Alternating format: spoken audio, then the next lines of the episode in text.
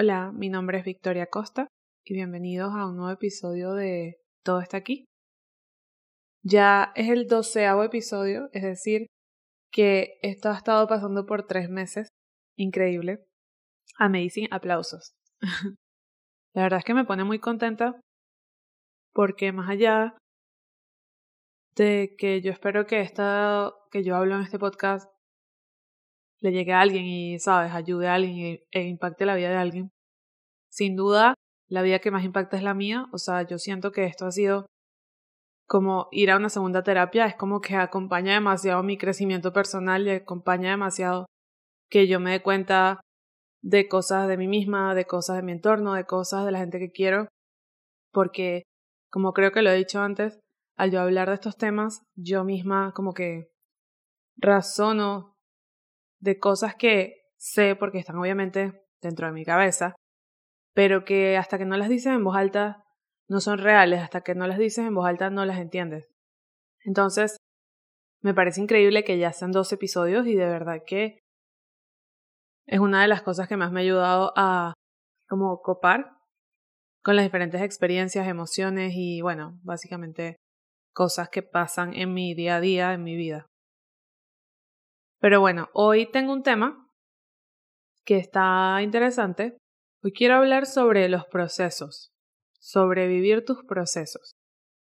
Y bueno, cuando decimos la palabra proceso, básicamente lo primero que pensamos, o por lo menos yo, es que es ese espacio intermedio entre empezar algo y llegar al fin o a la meta. Y esto dentro de cualquier contexto, es decir, empezar un proyecto y llegar a la meta del proyecto, empezar eh, estudiar y graduarte de los estudios, empezar una relación y llegar a formar una unión muy seria. Como que todo tiene un comienzo y un fin, y el proceso es todo lo que está en el medio, que curiosamente a veces parece que fuera solo tiempo, y dejamos un poco o damos un poco por sentado todas las acciones, todas las decisiones que día a día tomamos y que hacen que ese proceso continúe, que hacen que ese proceso se mantenga vivo y que finalmente logremos llegar del inicio al fin. Normalmente cuando empezamos algo nuevo, ¿verdad? Pasamos el punto de inicio y estamos ya dentro del espacio intermedio del proceso, el proceso se vuelve como rutinario. Se vuelve como un día a día, algo parte de, de lo que hacemos semanalmente, de lo que hacemos diariamente. Y eso hace que nos acostumbremos a él, que nos acostumbremos a ese proceso, que nos acostumbremos a esas acciones. Y como bien sabemos, todo lo que nos acostumbramos a hacer se vuelve un poco como natural, ¿no? Se vuelve como que ya no lo pensamos, ya lo hacemos de forma automática, ya no lo razonamos al hacerlo, hasta que llega un punto en el que ni siquiera nos requiere esfuerzo, porque ya nos hacemos como, entre comillas, expertos haciéndolo. Y aquí estoy hablando de cualquier tipo de acción. Estoy hablando hasta de comer comida saludable todos los días, hasta ir al gimnasio todos los días, hasta tener un diario, como que cualquier cosa que tú hagas al comienzo va a ser como, wow, tengo que tratar de meter esto dentro de mi rutina. Y luego que lo haces por un tiempo, que aparentemente son 21 días, aunque eso a mí nunca me ha funcionado muy precisamente, pero bueno, en teoría, cuando haces algo por 21 días ya se vuelve parte de tu vida y se vuelve costumbre y ya no requiere esfuerzo. Entonces, cuando las cosas nos dejan de requerir esfuerzo, cuando dejamos de razonarlas, de pensarlas antes de hacerlas, se vuelven parte del día a día y simplemente las empezamos como, entre comillas, a ignorar. Es decir, que ya no las consideramos como algo importante o algo increíble por lo que deberíamos estar como orgullosos o lo que sea. ¿Qué pasa? Esto llega a un punto en el que ya ese proceso, ya esas acciones, las empezamos a ver como si no estamos haciendo nada. Al comienzo era como súper difícil ir al gimnasio todos los días, pero sabes, ya tengo dos meses haciéndolo, ya es parte de mi vida, ya no requiere esfuerzo y es como que siento que no estoy haciendo nada para quizás llegar a competir como fisioculturista o algo así. Cuando en realidad sí estás haciendo porque todos los días estás yendo al gimnasio, algo que hace dos meses no era parte tuya y ahora sí es.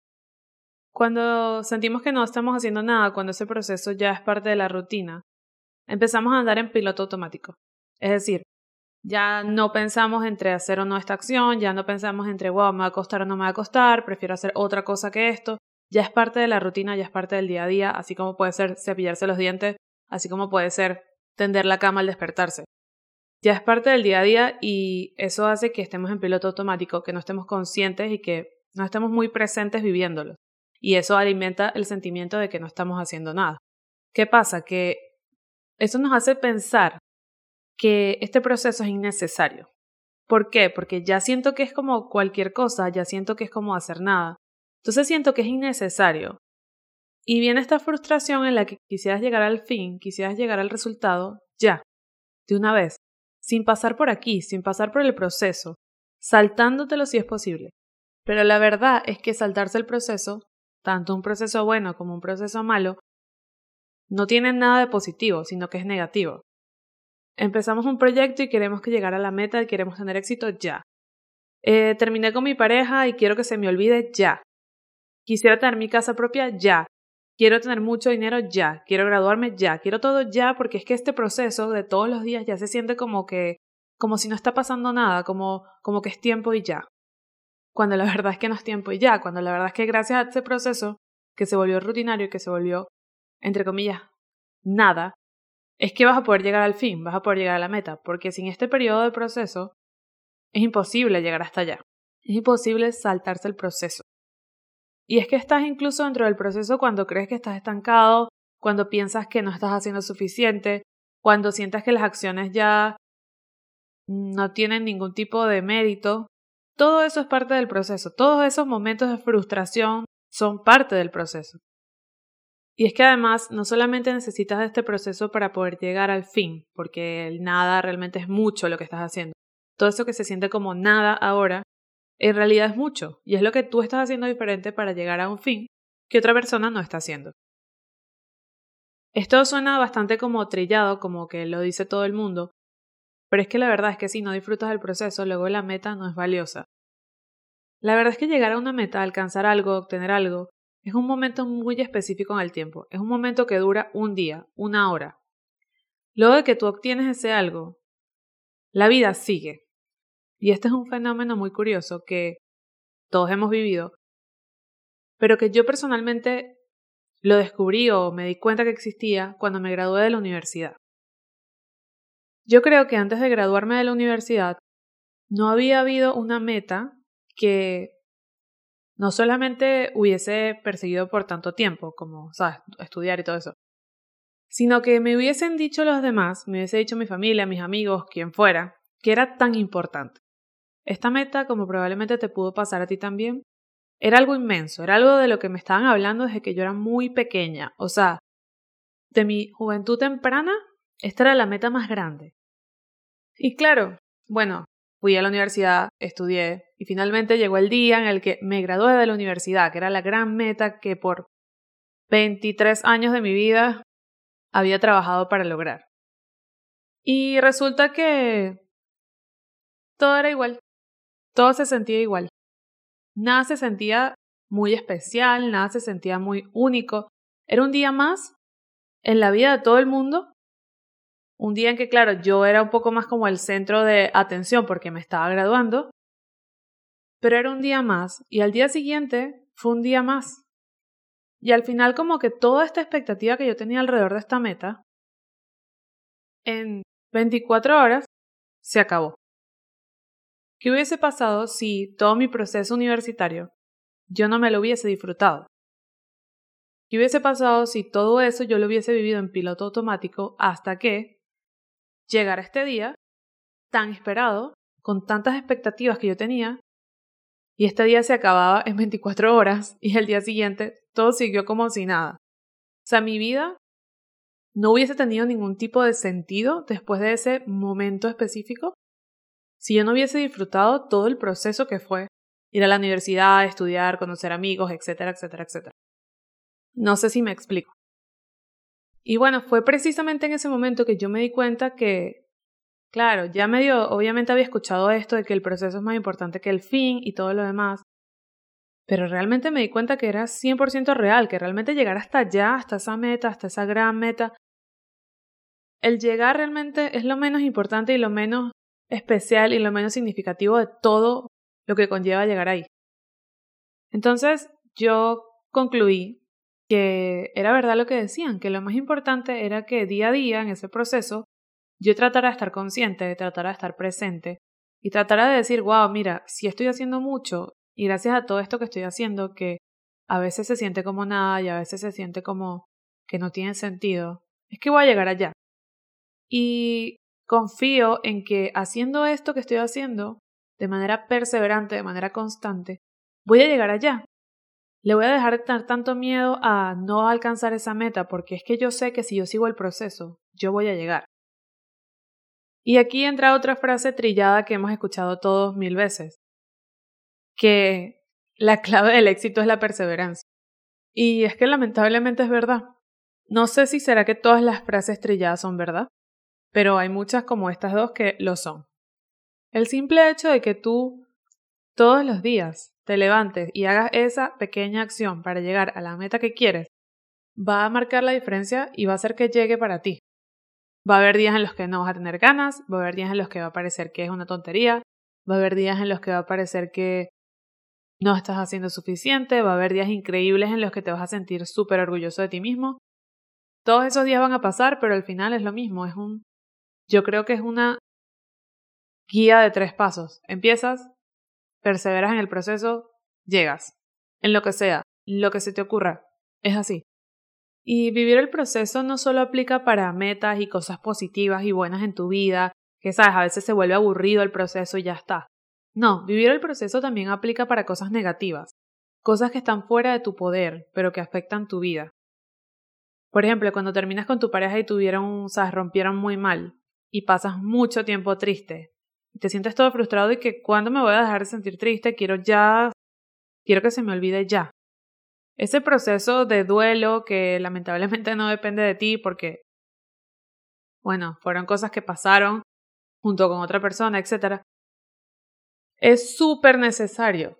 Y por eso vemos a tanta gente en parejas, en relaciones que no les hacen bien y en relaciones que son como más por no estar solos, porque son personas que no quieren vivir el proceso de duelo que implica dejar una relación con alguien.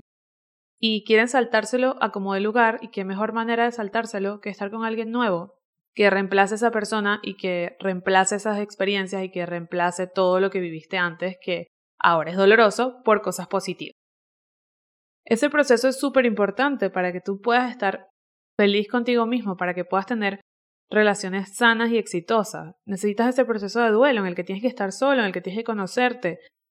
Saltarse el proceso no tiene sentido. Y a mí personalmente, el saber que existe el proceso y que seguir el proceso hace que llegue al fin, me ha servido mucho también para estas experiencias como dolorosas de duelo que no puedo controlar. Una de las cosas más difíciles que yo hice en mi vida, si no es que es la más difícil, fue emigrar de mi país, fue emigrar de Venezuela. Esos fueron años, años y años de duelo, de depresión, de soledad, de muchos sentimientos duros, muchos sentimientos tristes, realmente de sentir que nunca se iba a acabar, que nunca me iba a dejar de sentir como me sentía. Yo sentía que no encajaba, yo sentía que nunca iba a volver a ser feliz como lo había sido cuando vivía en Venezuela. Yo sentía que nada tenía mucho sentido, que las amistades que tenía no eran verdaderas, que lo que estaba haciendo no era más que un mientras tanto hasta que volviera a Venezuela. Mi vida básicamente en mi cabeza estaba en pausa. Y por supuesto que todo eso fue un duelo muy, muy, muy fuerte. Y era este constante sentimiento de que nunca iba a acabar, de que nunca jamás yo iba a poder vivir una vida normal sin tener este sentimiento presente y tener esto en la cabeza. Y resulta que después de mucho tiempo, después de mucho pensarlo, después de vivir muchas experiencias diferentes en el lugar en el que estaba, el duelo se acabó. Y ya no me sentía así. Por supuesto que en este tiempo, en este proceso, en este mientras tanto, yo estaba haciendo todo lo posible por sentirme bien. Y bueno, cuando llegó ese momento en que el duelo se acabó, en el que las cosas ya no se sentían mal, en que las cosas ya no se sentían tristes, en el que ya no me sentía que estaba en un mientras hasta que regresara, que ya no sentía que el único sitio en el que iba a ser feliz era ese, me di cuenta de que wow, ojalá alguien me hubiese dicho que todo ese proceso tan doloroso que viví se iba a acabar. Que puede sonar medio obvio, pero cuando estás dentro de eso no lo entiendes, no lo ves. Ojalá alguien me hubiese dicho que se iba a acabar y que iba a llegar un momento en el que ya eso no iba a tener importancia, en el que ya no iba a doler, en el que eso iba a ser parte de, como digo yo, que hay varias vidas, de una de mis vidas anteriores y no de la presente. Entonces, a partir de ahí, yo siento que vivo los duelos con mucha más paz, con mucha más calma e incluso con mucha más facilidad, porque entiendo que, aunque me sienta muy, muy, muy, muy mal, va a pasar. Y esto yo sé que es algo que dice todo el mundo y te lo dice tu mamá o tu mejor amigo cuando estás triste. Pero es verdad, va a pasar. Y es necesario que vivamos ese proceso de duelo, ese proceso en el que se siente como que no tiene fin, para que cuando pase finalmente, podamos de verdad dejarlo atrás, podemos de verdad haber sanado y podamos de verdad empezar una etapa nueva, básicamente desde cero, después de ese duelo que estamos viviendo. Tenemos que entender que ese proceso es un tiempo muy importante, es un tiempo clave, que no tiene una cantidad de tiempo estipulado, que puede ser que para mí sea un año, para ti sean dos, para que le fueran diez. A mí me encanta cuando preguntan, entre mis amigas y así, wow, es que terminé con esta persona, ¿en cuánto tiempo tú superaste a tal? Y yo, en cuatro años. Y la otra, y yo en seis meses. Como que no existe un tiempo en el libro que te diga en cuánto tiempo vas a superar a tu ex. No existe.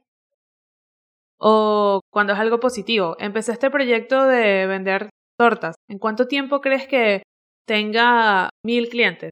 Ah, bueno, a no sé quién le tardó dos meses, a no sé quién le tardó tres años. No hay un tiempo. O sea, cada quien tiene un tiempo porque es su proceso. Y basado en todo lo que hace en ese proceso y en ese 10% de suerte que ya hemos mencionado, va a tardar más y menos. Y eso no significa que una persona sea más exitosa que otra. Significa que su proceso es otro. Y esto aplica también para los procesos de la vida. Socialmente se nos establece desde muy jóvenes un tiempo estipulado, un proceso, una guía de cómo tienen que ser las cosas.